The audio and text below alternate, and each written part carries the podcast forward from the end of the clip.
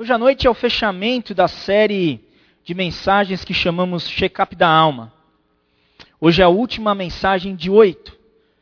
Nós seguimos os oito princípios do Celebrando a Recuperação, que tem como base as bem-aventuranças que estão em Mateus 5. Todos nós, sem exceção, temos as nossas lutas, os nossos vícios, as nossas adicções. Alguns lutam com controle, outros lutam com compras, outros com mentira, gula, drogas, álcool, feridas emocionais que estão conosco há muitos e muitos anos. E seguindo o Sermão do Monte, nestas últimas semanas nós falamos dos sete princípios, que o primeiro dele é: reconheço que não sou Deus Admito que sou impotente para controlar minha tendência de fazer as coisas erradas e que a minha vida está fora de controle. Em Mateus 5 nós lemos: Felizes as pessoas que sabem que são espiritualmente pobres. Depois nós estudamos o princípio 2, que é aquele que diz: Acredito de todo o coração que Deus existe, que Ele se importa comigo e que tem o poder de me ajudar em minha recuperação. E o texto de Mateus é aquele que diz: Felizes as pessoas que choram, pois Deus as consolará. O princípio 3 diz: Conscientemente escolho confiar toda a minha vida e minha vontade aos cuidados e controle de Deus. Felizes as pessoas humildes, o princípio 4, abertamente analiso e confesso todas as minhas falhas a mim mesmo, a Deus e alguém de minha confiança. Felizes as pessoas que têm o coração puro. O princípio 5, peço humildemente que Deus remova meus defeitos de caráter e voluntariamente me submeto a cada mudança que Ele queira fazer em minha vida Felizes as pessoas que têm fome e sede de fazer, fazer a vontade de Deus. Semana passada estudamos com o pastor Sidney o princípio 6. Examino todos os meus relacionamentos, oferecendo perdão àqueles que me fizeram mal e reparando os danos que causei a outras pessoas, exceto quando fazê-lo provocaria mais danos a essas pessoas ou a terceiros. Felizes as pessoas que têm misericórdia dos outros. Princípio 7. Reservo diariamente um tempo com Deus para autoavaliação, leitura da Bíblia e oração, a fim de conhecer a Deus e a sua vontade. Obrigado, Wesley. A fim de conhecer a Deus e a sua vontade para a minha vida e obter a força para segui-la. Então, nas últimas semanas, nas últimas reuniões que tivemos, nós viemos até aqui, passando pelos princípios que nós temos aprendido juntos. E hoje à noite nós vamos falar sobre o princípio 8, que diz o seguinte: quem está curado pode curar. E o oitavo princípio é assim: entrego-me a Deus, a fim de ser usado para levar essas boas novas a outros tanto pelo meu exemplo, quanto pelas minhas palavras. E o texto de Mateus é aquele que diz: Felizes as pessoas que sofrem perseguição por fazerem a vontade de Deus. Então o princípio é o seguinte: oferecer-me a mim mesmo a Deus para ser usado, para levar as boas novas, para levar a experiência que cada um de nós temos tido com Deus a outras pessoas, através do meu exemplo e também através das minhas palavras. Deus deseja usar as minhas experiências e as tuas experiências para ajudar outras pessoas. Ele deseja utilizar você. Normalmente nós pensamos que Deus utiliza somente pessoas extraordinárias, somente pessoas especiais e muito talentosas. E isto não é verdade. Deus utiliza pessoas comuns, Pessoas como você e como eu. E é muito legal ver, assim, as pessoas que vieram aqui à frente, pessoas que vão a Roraima, ou aqueles que estão esta semana pregando o nome de Cristo. Eu conheci o Santini há uns quatro anos atrás, mais ou menos, quando fizemos uma campanha junto, na outra igreja em que estávamos. E sabe o que eu aprendi? Que quando Jesus é pregado, as pessoas se convertem. É isso que acontece. E Deus utiliza pessoas comuns para levar a sua experiência de vida, para que pessoas sejam salvas. Há umas dois ou três meses, talvez, o Alexandre e a Eliana chegaram e falaram que eu tenho tanta vontade de ir para Roraima. Sempre quis ir. E estão indo. Pessoas comuns que trabalham como eu e você e se colocam à disposição de Deus. E quando a gente vê isso, a gente pensa muitas vezes assim: tá bom, mas Deus somente vai usar os meus pontos fortes. E Deus diz: não, eu vou usar tanto os teus pontos fortes quanto as tuas fraquezas. As pessoas, elas não são ajudadas pelos nossos pontos fortes. As pessoas são ajudadas quando nós somos honestos acerca de nossas fraquezas.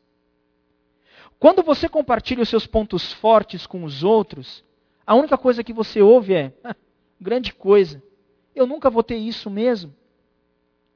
Quando eu vou e falo, olha, isso eu consegui, eu alcancei, ou as pessoas dizem, olha, eu sou bom nisso, sou bom naquilo, você fala, tá bom, mas eu nunca vou ser.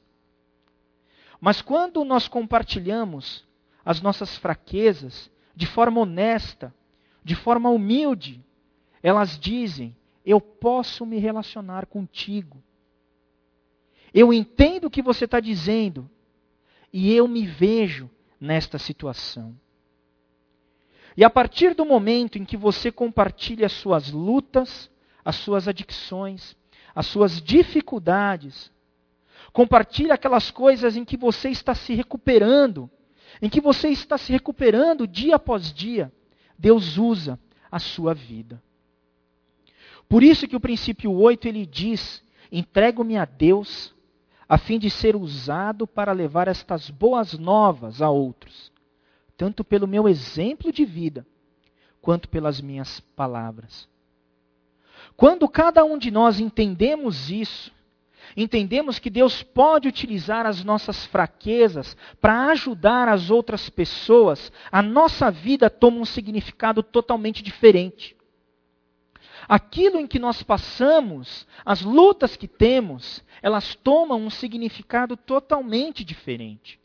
E quando nós praticamos este princípio, nós temos uma recuperação genuína.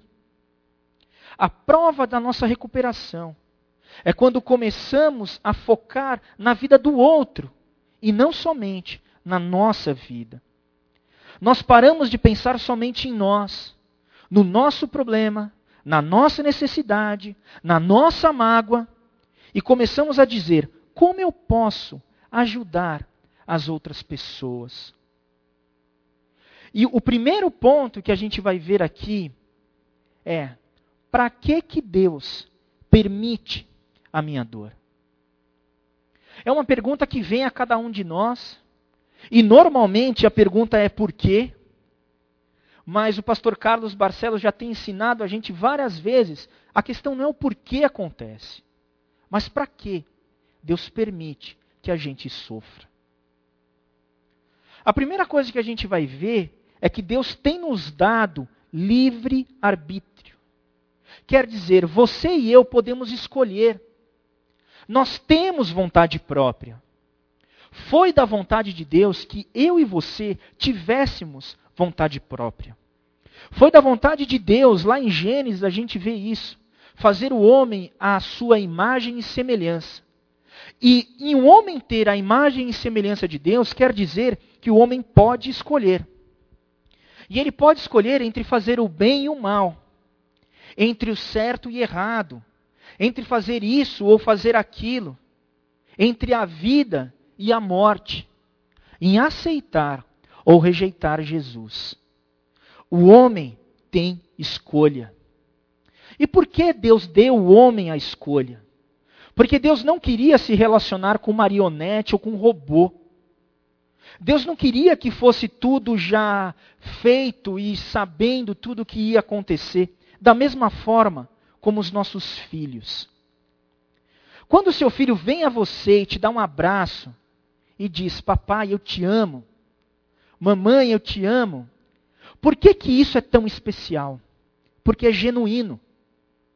Não é um robô. Se a criança não tivesse escolha, a não ser dizer eu te amo, papai, qual a graça que isso teria? Qual a graça que tem de você já saber a resposta? Esta semana eu estava no meu trabalho, numa reunião com um diretor. E reunião com o diretor é reunião para uma pessoa só. E era uma puxação, sabe, assim, em cima dele. E todo mundo agradecendo e elogiando. Mas aquilo é autêntico ou não é? E muitas vezes eu me coloco na posição dele, ele deve olhar e falar: Meu, é autêntico ou não é? É uma babação de ovo simplesmente porque eu sou chefe. Será que quando a pessoa perde o cargo, a pessoa perde a pose ou aonde estava? Vão continuar conversando com ela? A mesma coisa com Deus. Deus nos deixa escolher se queremos ou não ouvir a Sua voz. Ele faz tudo por cada um de nós. Chega à nossa frente e diz: Você aceita? É por isso que nós temos a vontade. É por isso que Deus nos deu o livre arbítrio. Mas o livre arbítrio, ele não é apenas uma bênção. Ele é também um peso. Por quê? Muitas vezes nós fazemos escolhas erradas. E fazendo as escolhas erradas, nós trazemos a nós mesmos diversos tipos de consequências ruins. Assim, é bom que nós, cada um de nós, tenhamos liberdade de escolha, mas também é mal, porque geralmente eu escolho as coisas erradas e acabo causando dor em minha vida. Eu posso experimentar usar drogas, mas se eu ficar viciado, é minha falta. Eu posso escolher ser sexualmente promíscuo, mas se eu contrair uma doença, a falta é minha. Eu posso escolher comprar tudo o que eu quero. Mas, se eu contrair uma dívida impagável, a falta é minha. Deus diz: sim, eu não gostaria que você estivesse passando por este sofrimento. Mas ele é parte do pacote que vem com a, com a vontade própria. Deus não dá apenas liberdade de escolha para mim e para você, Ele dá para todas as pessoas. E algumas vezes as pessoas não fazem a coisa certa, e nós acabamos tendo consequências e sendo atingido por isso. E muitas vezes nós somos machucados de forma inocente, pela vontade da outra pessoa. E isso acontece quando muitos de nós somos machucados pelos nossos pais, pelos nossos cônjuges, ou um professor, ou um amigo, ou um parente, não importa. E Deus poderia tirar a nossa dor fazendo o quê? Tirando a vontade da outra pessoa. Tirando a vontade da outra pessoa de fazer um mal. Mas para ele ser justo, ele também precisaria tirar a tua e a minha vontade. Entendeu qual é o problema? Aonde está o dilema? Não dá para ele fazer isso. Porque uma vez que ele deu ao homem ter vontade, ele também permitiu ao homem fazer coisas erradas. E Deus diz: Eu não posso passar por cima da sua vontade. Deus não manda ninguém para o inferno. As pessoas escolhem ir para lá ao rejeitar tudo o que ele faz. Ele diz: Eu amo você e quero que você seja parte da minha família. Mas se eu digo, esqueça Deus, vá embora, não quero nem saber, empino meu nariz, saio. somente a culpa é minha. E há a liberdade de escolha. Em Deuteronômio 30, 19, diz, Deus diz assim ao povo de Israel: Neste dia, chamo o céu e a terra como testemunhas contra vocês. Eu lhes dou a oportunidade de escolherem entre a vida e a morte, entre a bênção e a maldição. Escolham a vida, Deus diz, para que vocês e seus descendentes vivam muitos anos. Cada um de nós temos escolha. O segundo ponto para que Deus é por que, que Deus, né? Para que Deus permite a minha dor? Para ter a minha atenção. Para ter a nossa atenção. Deus usa a nossa dor para ganhar a nossa atenção. A dor é como se fosse uma advertência, uma luz que aparece e diz: olha, tem alguma coisa errada. Tem alguma coisa errada com você, por isso está doendo. A dor não é o problema em si. A ansiedade, a depressão, o medo, eles não são realmente o problema. Na verdade, eles são uma luz de perigo dizendo: cuidado, atenção, tem alguma coisa errada aí. A dor é apenas um sintoma do problema. A dor apenas diz que alguma coisa está errada em minha vida. É como se ela fosse o megafone de Deus. Deus sussurra aos nossos ouvidos, em nossos prazeres, e grita na nossa dor. Provérbios 20, 30 diz o seguinte: Os castigos curam a maldade da gente e melhoram o nosso caráter. Pastor Carlos Barcelos sempre diz que a pessoa não decide mudar até que a dor seja maior que o prazer. Eu estou trilhando o meu caminho de recuperação da minha compulsão por compras. Comprar é um ato muito bom, não é? Quem não gosta de comprar? E não são só as mulheres, não. Os homens também gostam muito de comprar. E por algumas questões de minha vida eu desenvolvi esta compulsão por compras. E o mais interessante é que não é nada muito grande. Não é como saiu na TV outro dia que uma mulher saiu para comprar um tênis e voltou com um carro. Não aconteceu nada disso na minha vida. Mas simplesmente eu não tinha controle das minhas finanças. E mesmo sabendo que havia dívidas em banco, eu continuava comprando.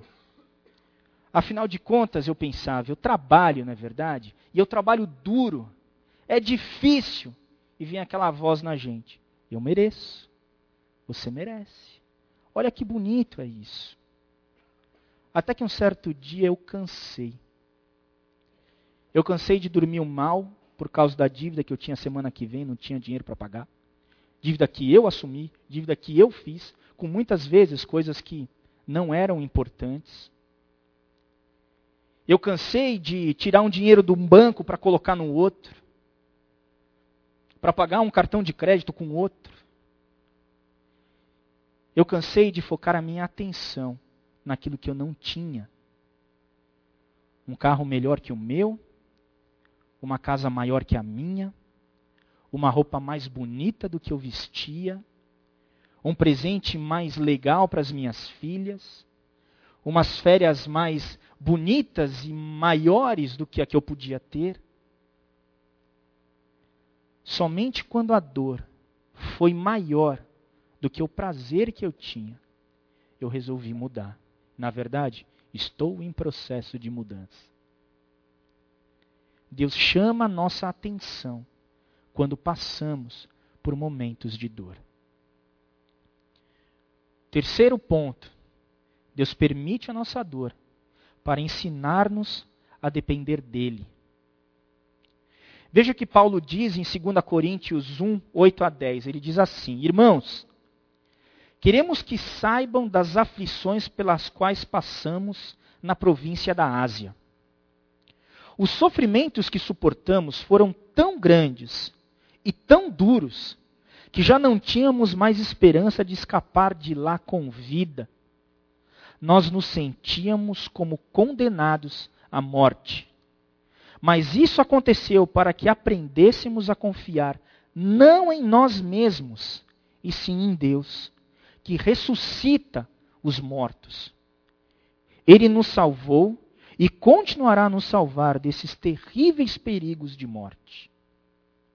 Não sabemos que Deus é tudo o que precisamos, até que Ele seja tudo o que temos.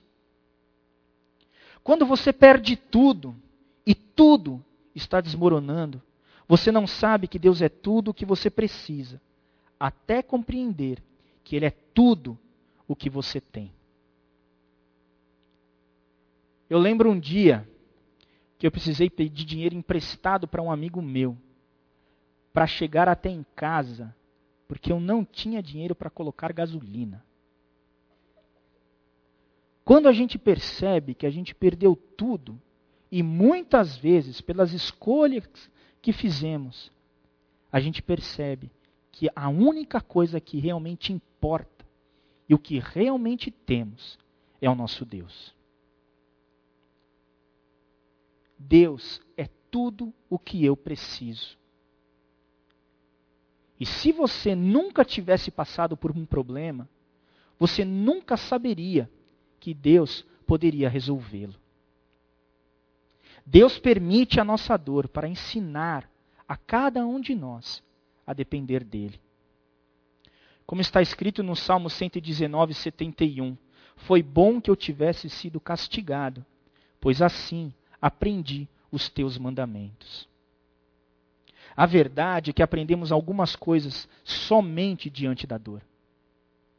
E Deus nos conhece muito mais do que nós mesmos. E sabe que muitas vezes a gente só aprende na dor. Deus não produz a nossa dor. Não é Ele que nos faz sofrer. Mas Ele utiliza a nossa dor para que nós aprendamos a depender dele. Nesta série de mensagens que a gente vem ouvindo, a gente já tem ouvido testemunhos de diversos irmãos nossos, amigos nossos, a mostrar como a dor deles ajudou a, a eles dependerem de Deus. O quarto ponto, Deus permite a nossa dor, a nossa dor para dar-nos um ministério para servir as outras pessoas. Deus permite a dor na minha vida para que eu tenha um ministério, para ajudar as outras pessoas. Ele me torna humilde, ele me torna empático. E empatia é a gente se identificar com a outra pessoa, é colocar o sapato dela, é sentar na cadeira dela. De, as nossas dores nos deixam sensíveis às outras pessoas sensíveis às necessidades dos outros. A dor, ela nos prepara para servir. 2 Coríntios 1,4 diz: Ele nos auxilia em todas as nossas aflições, para podermos ajudar os que têm a mesma aflição que nós. E nós damos aos outros a mesma ajuda que recebemos de Deus. Todos nós, sem exceção, necessitamos de algum tipo de recuperação. Recuperação mental, física, espiritual, social, em relacionamentos. Ninguém é perfeito. E quem pode ajudar mais um alcoólico a se recuperar do que uma outra pessoa que lutou com o alcoolismo? Quem pode ajudar mais uma pessoa que está lidando com abuso, com uma dor de um abuso, do que uma pessoa que foi abusada? Quem é que pode ajudar melhor alguém que perdeu o trabalho e foi à falência, do que uma pessoa que perdeu o trabalho e foi à falência? Uma pessoa que está passando por divórcio, por problemas com compras, problemas com jogos. Quem pode ajudar mais uma pessoa a não ser aquela que passou exatamente o mesmo problema que ela vem enfrentando? E Deus deseja utilizar e reciclar a dor em nossa vida a fim de ajudar as outras pessoas. Mas cada um de nós precisamos estar aberto para que isso aconteça. Se você guardar para você mesmo a sua dor, você está desperdiçando o seu sofrimento, a sua dor. Como disse anteriormente, eu tenho trilhado a minha recuperação financeira. E as dores que tinha em minha vida foram consequências das escolhas erradas que eu fiz. Mas as escolhas erradas, elas não foram feitas simplesmente por falta de conhecimento. Quando vejo a minha experiência, eu percebo como muitas vezes nós fazemos coisas absurdas. Se tem alguma coisa que eu sei fazer é planilha, é cálculo, é conta, é juros. Eu sou de formação administrador de empresas e trabalho em um banco. Então, mercado financeiro é alguma coisa que eu conheço. Não tanto, mas conheço bem. Eu sei o poder que o dinheiro tem, o poder que o juro tem dentro da humanidade. Eu já li diversos livros sobre finanças pessoais. Pai rico, pai pobre. Casais inteligentes enriquecem juntos. A mente milionária. O poder do dinheiro. Deus e o dinheiro. E diversos outros. E todas as vezes que eu comentava com alguém, não importava muito com quem era, que eu estava lutando com um pouco de dificuldade para pagar as minhas contas, a outra pessoa sempre vinha com umas fórmulas mágicas. O que você tem que fazer é gastar menos do que ganha. Quem não sabe isso? Não é verdade? O que você tem que fazer é guardar primeiro e depois você gasta. Ah. Você tem que fazer, fazer é tomar cuidado com o cartão de crédito. Eu falava, ah, isso eu sei. Alguém aqui tem alguma dúvida do que é necessário para emagrecer? Alguém tem alguma dúvida? Você tem que comer certo e fazer exercício. Não é? Por que, que é tão difícil? Eu vou ser sincero, conversar sobre as nossas dores com quem não sabe o que é isso é péssimo. Você só sai pior do que você entrou. E o que eu mais gosto no Celebrando é que conversamos com pessoas que passam ou passaram por dificuldades como a nossa. É ótimo poder chegar e falar: olha, eu estou lutando com isso. E a pessoa te ouvir e falar: olha, eu entendo o que é isso. Eu já passei por isso também. Mas é o seguinte: tem jeito. Eu lembro que eu perguntei algumas vezes para o líder do meu grupo: mas vem cá, tem jeito mesmo? Quanto tempo você demorou? Ah, então se demorou tanto, ah, então dá. Então vai dar. É, vai dar, tem jeito. Eu venci. É capaz. Jesus dá um jeito nisso. Não é uma questão de saber fazer conta ou não, é por que, que eu não consigo aplicar conta na minha vida. Não é uma questão de saber que você tem que comer menos do que você gasta, mas por que, que eu não consigo fazer? Ah, porque comer é muito bom. Ah, porque gastar é muito bom. Eu sei, mas por quê? E a gente consegue conversar com gente que te entende, sem precisar te apontar o dedo, dizendo: ah, você não fez isso direito. Que não fiz, eu sei. Mas me ajuda a sair do buraco. Eu agradeço muito pela dor que os meus irmãos e amigos passaram, pois a dor deles ajuda a melhorar a minha vida. Eu posso ver que a minha dor também será utilizada por Deus para ajudar outras pessoas. Novamente, Deus não causa dor em nossa vida. Ele permite pela nossa condição. Mas não vai desperdiçar as nossas dores e experiências ele vai nos dar um ministério para ajudar as outras pessoas. Mas como usar a minha dor para ajudar os outros? Como que a gente deve fazer isso? Como que eu posso fazer isso? A primeira forma é seja humilde. Lembre-se, todos nós estamos no mesmo barco. Todos nós estamos juntos. Eu lembro-me de uma vez quando eu era adolescente e eu estava conversando com a minha mãe, e eu tentava convencer ela a me deixar sair na balada com meus amigos.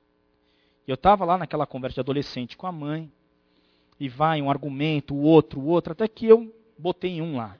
Mãe, tal pessoa na igreja falou que não tem problema nenhum. Minha mãe olhou e falou assim: Fernanda, ela tem filho adolescente? Eu falei: não. Ah, então quando ela tiver, você me fala se ela vai continuar dizendo isso ou não. A experiência que a gente tem nos ajuda a ver que estamos todos nós no mesmo barco. Quando você compartilha a sua história para outra pessoa, é como se você fosse um mendigo dizendo ao outro mendigo aonde encontrar comida. É um mendigo falando ao outro: Ó, oh, eu achei comida ali. Vai lá que eu acho que você vai conseguir também. Não é alguém dizendo para o outro: Olha, eu sou o máximo. Porque você não é. Ou alguém dizendo: Ah, eu consegui, eu alcancei, eu fiz tudo. Porque não fez. Nós estamos num processo de recuperação.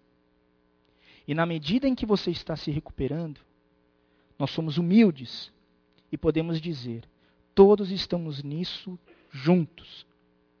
Aqui está o que aconteceu comigo. O segundo ponto para compartilhar, seja honesto. Seja honesto sobre suas feridas e suas falhas. As pessoas que vieram aqui dar o seu testemunho, elas foram honestas sobre as suas falhas, sobre as suas feridas. E elas precisaram ser muito corajosas para dizer isso.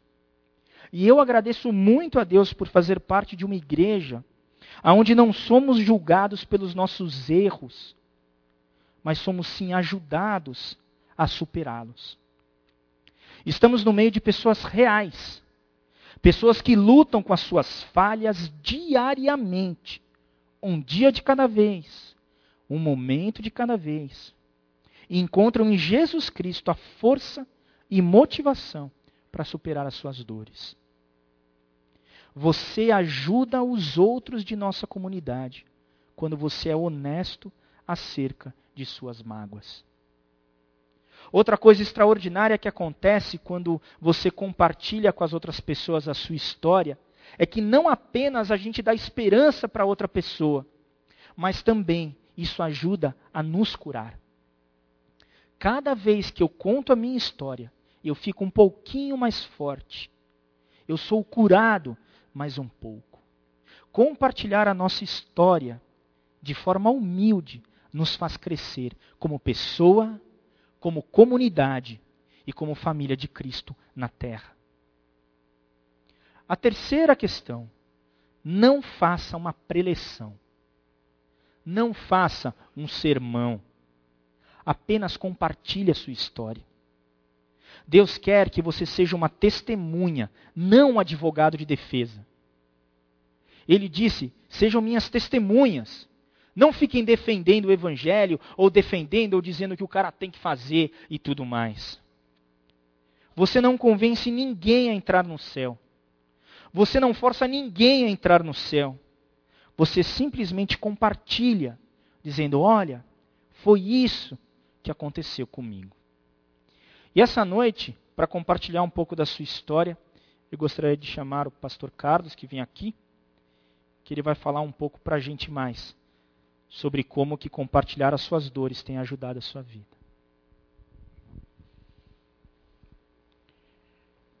Como é que eu termino isso agora, né? Eu sou filho de alcoólatra. Meu pai passou pela Segunda Guerra Mundial na Itália. E tudo aquilo que nós lemos nos livros de história, ele passou. E duas coisas ele disse que não tinha falta. Era bala de fuzil e bebida. Ele volta da Itália, alcoólatra, com seu alcoolismo já bem desenvolvido, porque ele chegou ali alcoólatra, na verdade. E eu nasci nesse meio. Eu posso lembrar das ocasiões em que vi o meu pai chegando em casa cambaleando. E eu me lembro de uma especial, quando eu vi ele levantando da sarjeta porque tinha caído alcoolizado. A minha mãe disse uma coisa que inesquecível. Vamos orar pelo papai, porque Deus ouve a oração de uma criança. Mas nós somos humanos. E nós não, não, percebemos muito bem como é que nós somos atingidos por palavras. E essa é uma palavra verdadeira. Mas junto com aquilo, e porque eu estava num meio disfuncional, eu entendi que eu tinha que orar pelo meu pai. Eu tinha que orar pelo mundo. Eu tinha que fazer uma porção de coisas. E esse tenho que me perseguiu durante muito tempo. Por conta de, dessa oração, meu pai parou de beber. Parou de beber, reconciliou-se com a igreja, tornou-se o braço direito do seu pastor, do nosso pastor na ocasião. Ele foi vice-presidente da igreja, tesoureiro, diácono. E esta igreja existe até hoje, tem uma história na nossa vida muito interessante. Mas eu estava ali quebrado, porque eu ainda acreditava que eu tinha que orar, eu tinha que.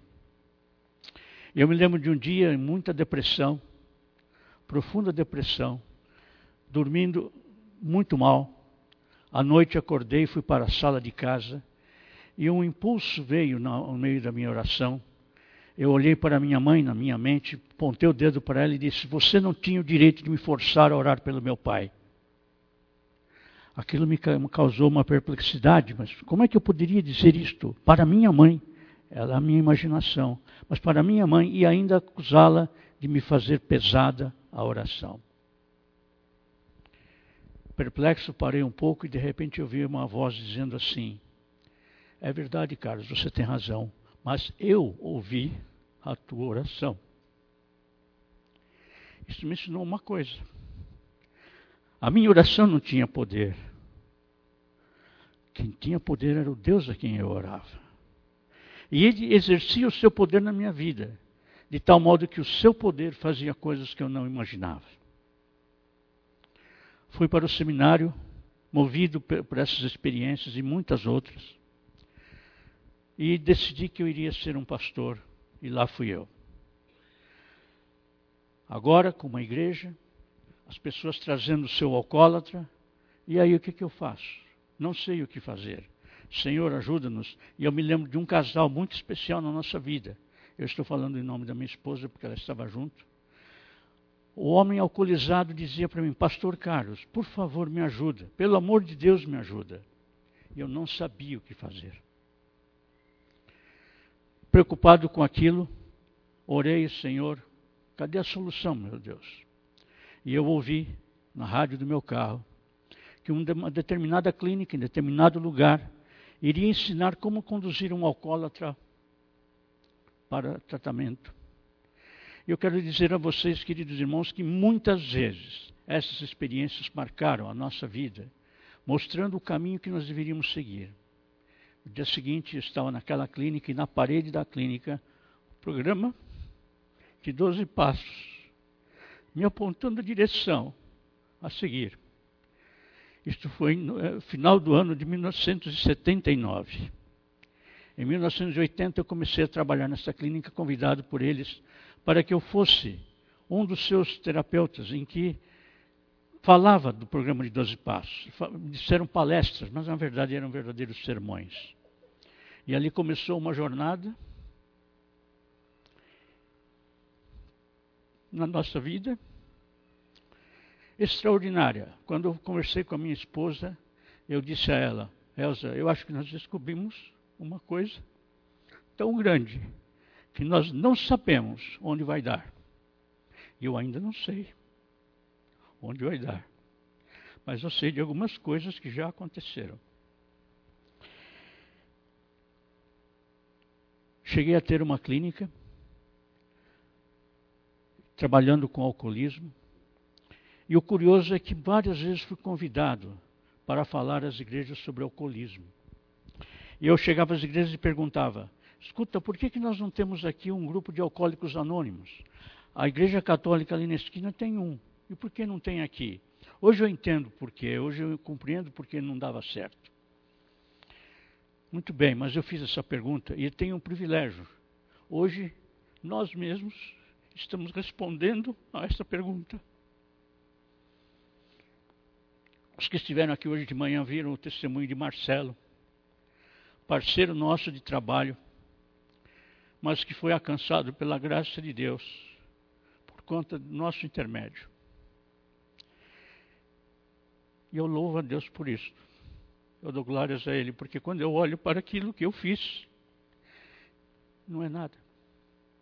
Mas é apenas o amor, o interesse por aquela pessoa que sofre, porque eu sofri. Para aquela família que sofre, porque a minha família sofreu. Pelo alcoólatra que sofre, porque o meu pai sofreu. Hoje nós estamos nesta igreja, trabalhando para a recuperação. Celebrando a recuperação tem um sentido na minha vida. Recuperação, bem, se a gente quiser falar teologuês, é justificação e santificação. Justificação quando a gente confessa que Cristo é Senhor e eu sou justificado pela fé. Mas aí eu entro num processo de santificação que é a mudança da minha vida. Isso significa decidimos entregar a nossa vida e nossa vontade aos cuidados de Deus e fizemos um inventário pessoal, pedimos a Ele que nos livrasse das nossas emoções, das nossas uh, dificuldades. É isso que nós estamos fazendo. E nós temos o privilégio de estar nesta igreja, trabalhando com, celebrando a recuperação aqui. Mas com o tempo, nós tivemos mais um desafio. O ano passado recebemos a missão de sermos representantes do Celebrando a Recuperação para o sul do Brasil. E hoje nós temos uma equipe que trabalha. Esta equipe foi alcançada, cada um deles, pelo Celebrando. Aliás, vamos corrigir isso. Não foi alcançado pelo Celebrando, foi alcançado pela graça de Deus, manifestada pelo Celebrando. O Celebrando é apenas uma ferramenta, um método só, mas quem faz é Jesus Cristo. E hoje nós temos gente trabalhando conosco divulgando um método simples, uh, factível, que muda a vida de pessoas. E hoje eu sei que há outras igrejas que nós nem alcançamos ainda, pedindo socorro, pedindo ajuda. E nós temos tido o privilégio de andar por aí, levando essa mensagem. Eu me lembro, para terminar a minha palavra aqui, quando eu pensava em ministério, eu pensava nos índios. E aí eu pensava, como é que eu vou viver lá no meio dos índios? Pois é, nós somos os índios. E há duas semanas atrás, num jantar do Complay, que é o Congresso Nacional de Pastores e Líderes Evangélicos Indígenas, estava lá entre os projetos, festejando a libertação. Eu celebrando a recuperação entre os índios mudar um pouco o nome para que pudesse ser aceita a adaptação que foi feita. Eu vou dizer uma coisa para vocês que vão para Roraima. Lá, em Boa Vista, Igreja Batista Regular, nós temos um celebrando. E olha, vão com humildade. Tomei uma lição extraordinária dos índios. Eu não tenho tempo para contar aqui, mas olha, eles me derrubaram. Eles sabem das coisas. E a gente vai com o, com o homem da cidade dizendo que vai fazer alguma coisa, vai ensinar alguma coisa. Cuidado, eles vão nos ensinar. E vocês perceberão que eles têm uma sabedoria muito interessante. Queridos irmãos, quando eu pensava nisto, eu dizia: eu, como é que nós vamos? Hoje eu sei. Nosso trabalho também é um trabalho de missões. Nós saímos pelo Brasil, já fomos ao Chile, e outros lugares têm ocupado a nossa atenção, o nosso coração. Eu quero dizer que a graça de Deus tem feito nesses lugares uma, transforma uma transformação extraordinária na vida das pessoas que se decidem entregá-las para o Senhor Jesus. E olha, as pessoas me dizem às vezes assim: puxa, mas o trabalho do celebrando é pesado, né? Não é não. Eu não faço nada. É a graça de Deus que faz. Eu descanso, apenas descanso. E a gente chega em casa tarde da noite, na terça-feira, mas nós nunca nos cansamos. Fisicamente, talvez a gente esteja um pouco cansado de vez em quando, mas o, o, nosso espírito está pronto para servir. Creia nisso. Você tem uma missão, como nós ouvimos agora o Fernando falar. Que Deus os abençoe, que Deus nos abençoe e que nós possamos viver cada dia, um dia de cada vez, na graça de Cristo Jesus. Obrigado pela atenção que vocês me deram. Obrigado.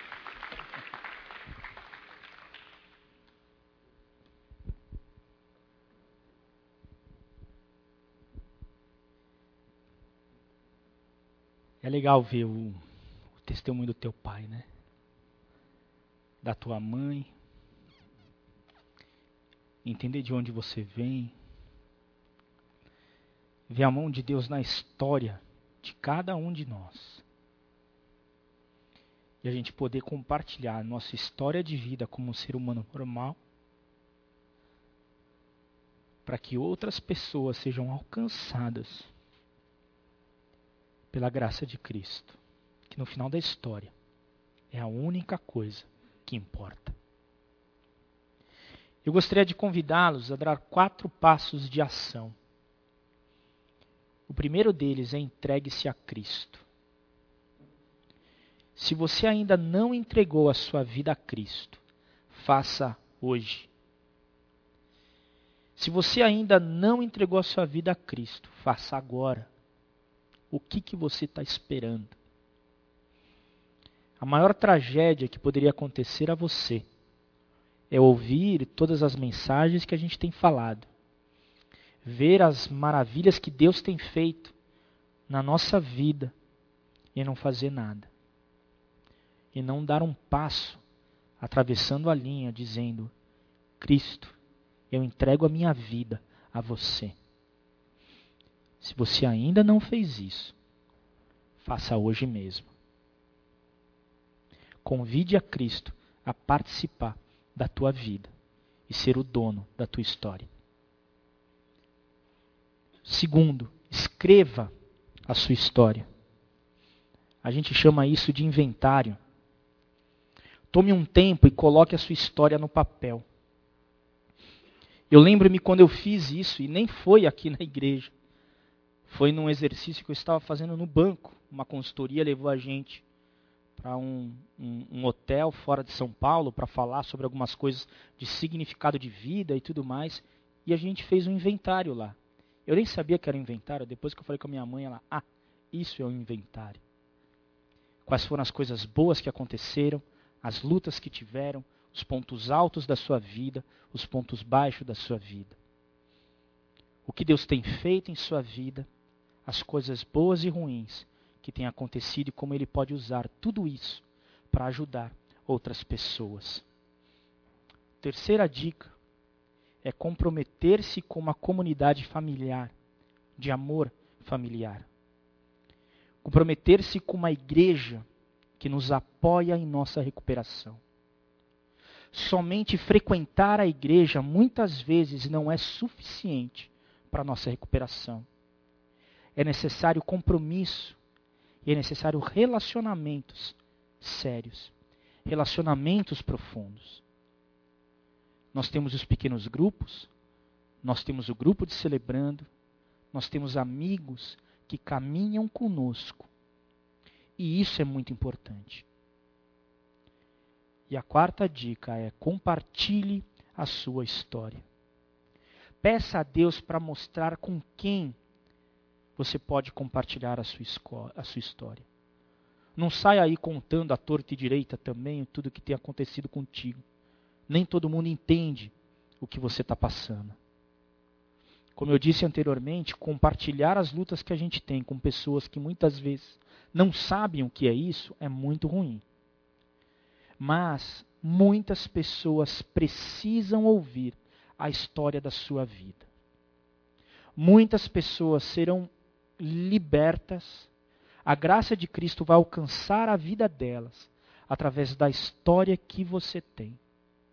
A tua história é única e realmente pode ajudar outras pessoas a serem abençoadas. Compartilhar o que Deus tem feito em nossa vida é cumprir a grande comissão. é cumprir aquilo que Deus, que Jesus Cristo falou para cada um de nós fazermos. Você não precisa ser mestre em teologia, você não precisa saber de tudo.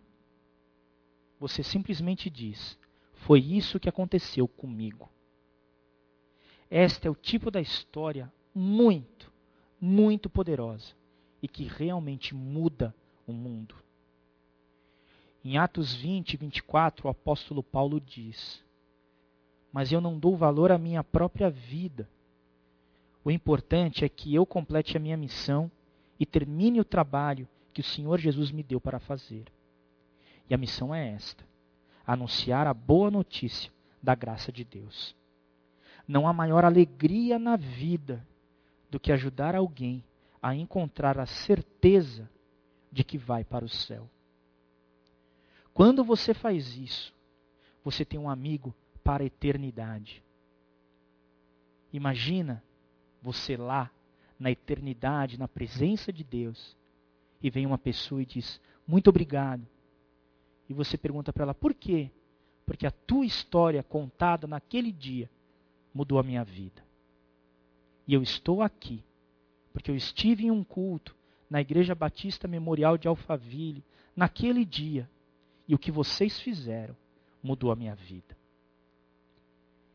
É muito maior do que a gente possa conquistar no trabalho, do que a gente possa conquistar, não importa onde, porque é alguma coisa eterna. Não há nada mais importante do que isso. A coisa mais significativa que nós podemos fazer é entregar a nossa vida a Cristo tornar-se parte de uma família em nossa comunidade, envolver-se no ministério e começar a compartilhar a nossa história, porque isso vai permanecer mais do que qualquer outra coisa que a gente faça em nossa vida. E eu convido você a vir junto conosco a seguir esse oitavo princípio, que é anuncio tanto pelo meu exemplo quanto pelas minhas palavras estas boas novas a outros, conforme agradar a Deus me usar. Amém? Vamos abaixar nossa cabeça. Pai, nós somos muito gratos a Ti pela misericórdia e graça que o Senhor trata com cada um de nós. Pela forma especial que o Senhor tem de cuidar dos nossos corações e tratar das nossas feridas, feridas da alma que em outro lugar, Pai, não temos cura. Muito obrigado porque podemos chegar a Ti e descansar em Ti, estando em paz com o nosso passado e sabemos que temos um, futuro seguro contigo.